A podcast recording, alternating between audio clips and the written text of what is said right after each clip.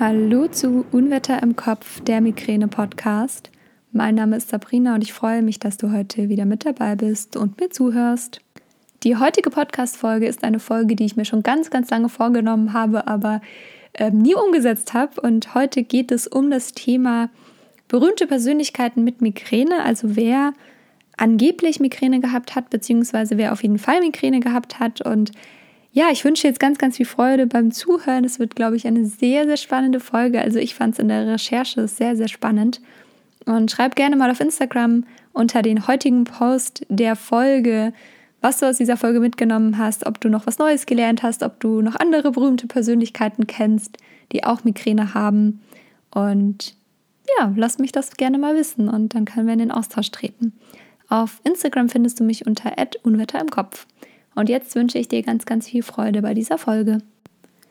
Wenn man in die Recherche geht, dann ähm, findet man ganz, ganz, ganz, ganz, ganz viele berühmte Persönlichkeiten, die Migräne gehabt haben sollen. Darunter fallen beispielsweise Julius Caesar oder auch Napoleon.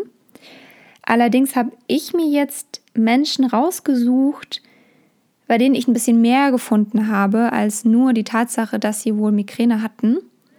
Und ja, ich, ich werde das jetzt einfach mal so alles nacheinander irgendwie erzählen, was ich da alles rausgefunden habe, was ich mir rausgeschrieben habe, weil ich das so, so spannend finde. Und wir fangen jetzt einfach mal an bei dem wunderbaren Sigmund Freud. Und Freud hatte sechs Kinder. Das wusste ich bis zu diesem Zeitpunkt auch tatsächlich noch nicht. Und diese sechs Kinder, die durften alle keinen Lärm machen, wenn er Migräne hatte.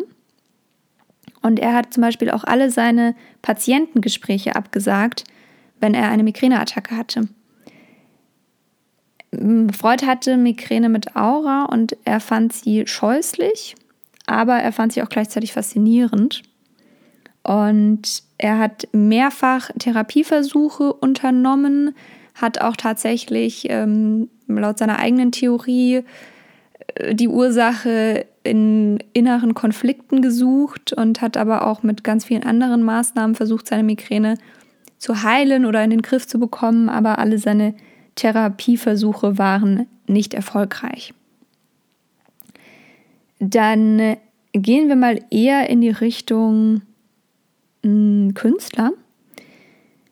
Es gibt eine Reihe von Künstlern, die wohl auch in ihren Werken, also sei es jetzt Musik oder ähm, Kunstwerke, also Bilder auf Leinwänden beispielsweise, da ihre Migräne zum Ausdruck gebracht haben. Und wenn wir mal bei den Künstlern bleiben, die gemalt haben oder gezeichnet haben, dann ist da einer auf jeden Fall Vincent van Gogh, der angeblich seine Aura-Symptome auf Leinwand gebracht hat. Also vielleicht kennst du dieses Bild ähm, mit diesem Sternenhimmel, dieses ganz bekannte. Und in diesem Himmel ist ja dieser Strudel, oder ich finde, es sieht aus wie ein Strudel, und das soll wohl seine Aura darstellen. Dann gibt es noch eine Reihe von Musikern, zum Beispiel Janet Jackson, die 2008 Konzerte abgesagt hat, weil sie da wohl, also sie leidet wohl unter ähm, der vestibulären Migräne, also diese Migräne mit Schwindelattacken. Und ja, die hat eine ganze Reihe von Konzerten 2008 absagen müssen, weil es da wohl eine schlimme Phase war. Und dann gibt es noch den wunderbaren Richard Wagner, der, glaube ich, jedem ein Begriff ist. Und seine Migräne hatte er bezeichnet als Hauptplage seines Lebens. Und Professor Göbel von der Schmerzklinik Kiel hat in seiner Studie herausgefunden, dass die Oper Siegfried von Richard Wagner seine Migräne widerspiegelt. Also gerade auch der Anfang zeigt so diese aufkommende Migräneattacke. Und das fand ich wahnsinnig spannend, tatsächlich. Also ähm, ja, voll, voll interessant. Ähm, Friedrich Nietzsche ist immer in die Schweizer Berge geflüchtet und hatte dort wohl weniger Migräneattacken. Scheinbar hat ihm die Luft dort gut getan oder das Klima besser gesagt.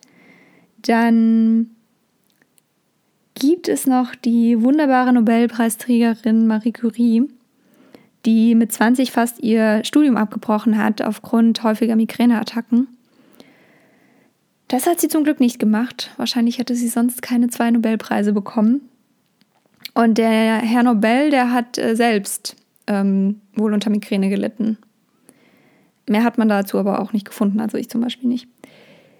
Ja, ähm, dann gibt es noch einige Schauspieler, also zum Beispiel Ben Affleck hat Migräne, der war auch sogar im Krankenhaus bei einem Filmdreh, ist ans Krankenhaus gekommen und er sagt über seine Migräne, dass er tatsächlich einen wahnsinnig regelmäßigen Rhythmus braucht, also immer gleich ins Bett, immer gleich aufstehen, auch am Wochenende und dann geht es ihm damit besser. Ähm, Alice im Wunderland ist wohl entstanden aufgrund der Migräne-Symptome, vor allem der Aura. Also, dass ähm, Lewis Carroll seine Aura in Alice im Wunderland verarbeitet hat. Und deswegen, ähm, es gibt ja auch dieses, dieses Alice im Wunderland-Symptom als, als Aura.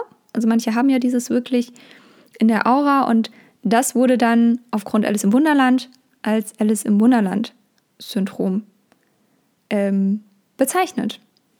Genau. Dann gibt es noch, ähm, ja, vorhin habe ich schon Freud genannt, Charles Darwin zum Beispiel, hatte zyklisches Erbrechen und auch sehr heftige Kopfschmerzen und häufig Bauchschmerzen. Ein Schauspieler habe ich jetzt noch nicht genannt. Das ist, ich liebe Harry Potter, äh, Daniel Radcliffe. Und ich war total fasziniert, als ich das gelesen habe, weil das hat mich echt, also ich wusste das vorher nicht und ich weiß sehr, sehr viel über Harry Potter und die Schauspieler und die ähm, Hintergründe und alles Mögliche, aber das wusste ich tatsächlich noch nicht. Und ja, ähm, Harry Potter sage ich schon, äh, Daniel Radcliffe hat Clusterkopfschmerzen. Ja, also das ist ähm, bestimmt auch nicht ohne mit Dreharbeiten und so weiter. Ja, ich glaube, ich habe alles, was ich mir aufgeschrieben habe, gesagt. Ja. Warum mache ich diese Podcast-Folge darüber? Weil ich es erstens selbst wahnsinnig spannend finde und zweitens möchte ich dir damit vermitteln, dass du zum einen nicht alleine bist und dass es auch sehr viele berühmte Menschen gibt und sehr viele herausragende Menschen, die mit solch einer Erkrankung gelebt haben bzw. mit solch einer Erkrankung leben. Und ich finde das immer sehr, sehr wichtig, weil wir hatten das letzte Woche schon im Interview mit Petra. Man sitzt immer so, oder man liegt besser gesagt, immer so alleine in seinem dunklen Zimmer und mm, ist sich selbst überlassen und denkt sich, man ist der einzige Mensch auf dieser Welt, obwohl man ja auch weiß, dass es nicht so ist. Aber ich finde es wahnsinnig spannend, dann zu erkennen, hey, es gibt da draußen auch noch wirklich viele, viele andere Menschen und auch wirklich berühmte Menschen, die auch diese Krankheit haben und ähm, die trotzdem herausragende Dinge in ihrem Leben geleistet haben. Und ähm, ich glaube schon, also das ist jetzt meine persönliche Überzeugung, ähm, dass die, also ich weiß, dass die Gehirne von Migränepatienten anders funktionieren, das ist ja auch bewiesen, aber ich glaube, dass das diese vielen Menschen, die so wahnsinnig genial sind oder waren, dass sie das schon sehr unterstützt hat auf ihrem Weg. Das ist jetzt meine persönliche Meinung, aber ähm, ja, könnte ja auf jeden Fall sein. Ja, kurze, knackige Folge, aber vielleicht ganz informativ für dich. Ich hoffe, du konntest was mitnehmen und du wurdest ein bisschen unterhalten. Und ja, es geht auch noch anderen so und es geht schon viele, viele Jahre anderen so. Also wenn man an Caesar und Napoleon zurückdenkt, ist das schon ein bisschen her, ein paar Jährchen. Ja, also You Never Walk Alone. Und ich freue mich, wenn du diesen Podcast abonnierst, allen Menschen teilst, mit allen Menschen teilst, die auch Migräne haben oder keine Migräne haben, die das interessieren kann. Und ich freue mich, wenn du in meiner Gruppe vorbeischaust auf Facebook, da findest du die Gruppe unter Unwetter im Kopf, der Migräneaustausch. Alle Links sind sowieso nochmal in der Podcast-Beschreibung. Also klicke einfach auf die Details und dann kannst du die einzelnen Links anklicken. Wie gesagt, schreib mir gerne auf Instagram und ich freue mich, wenn du beim nächsten Mal wieder einschaltest. Bis dahin wünsche ich dir alles, alles Liebe. Ich hoffe, dir geht's gut. Bleib gesund. Deine Sabrina.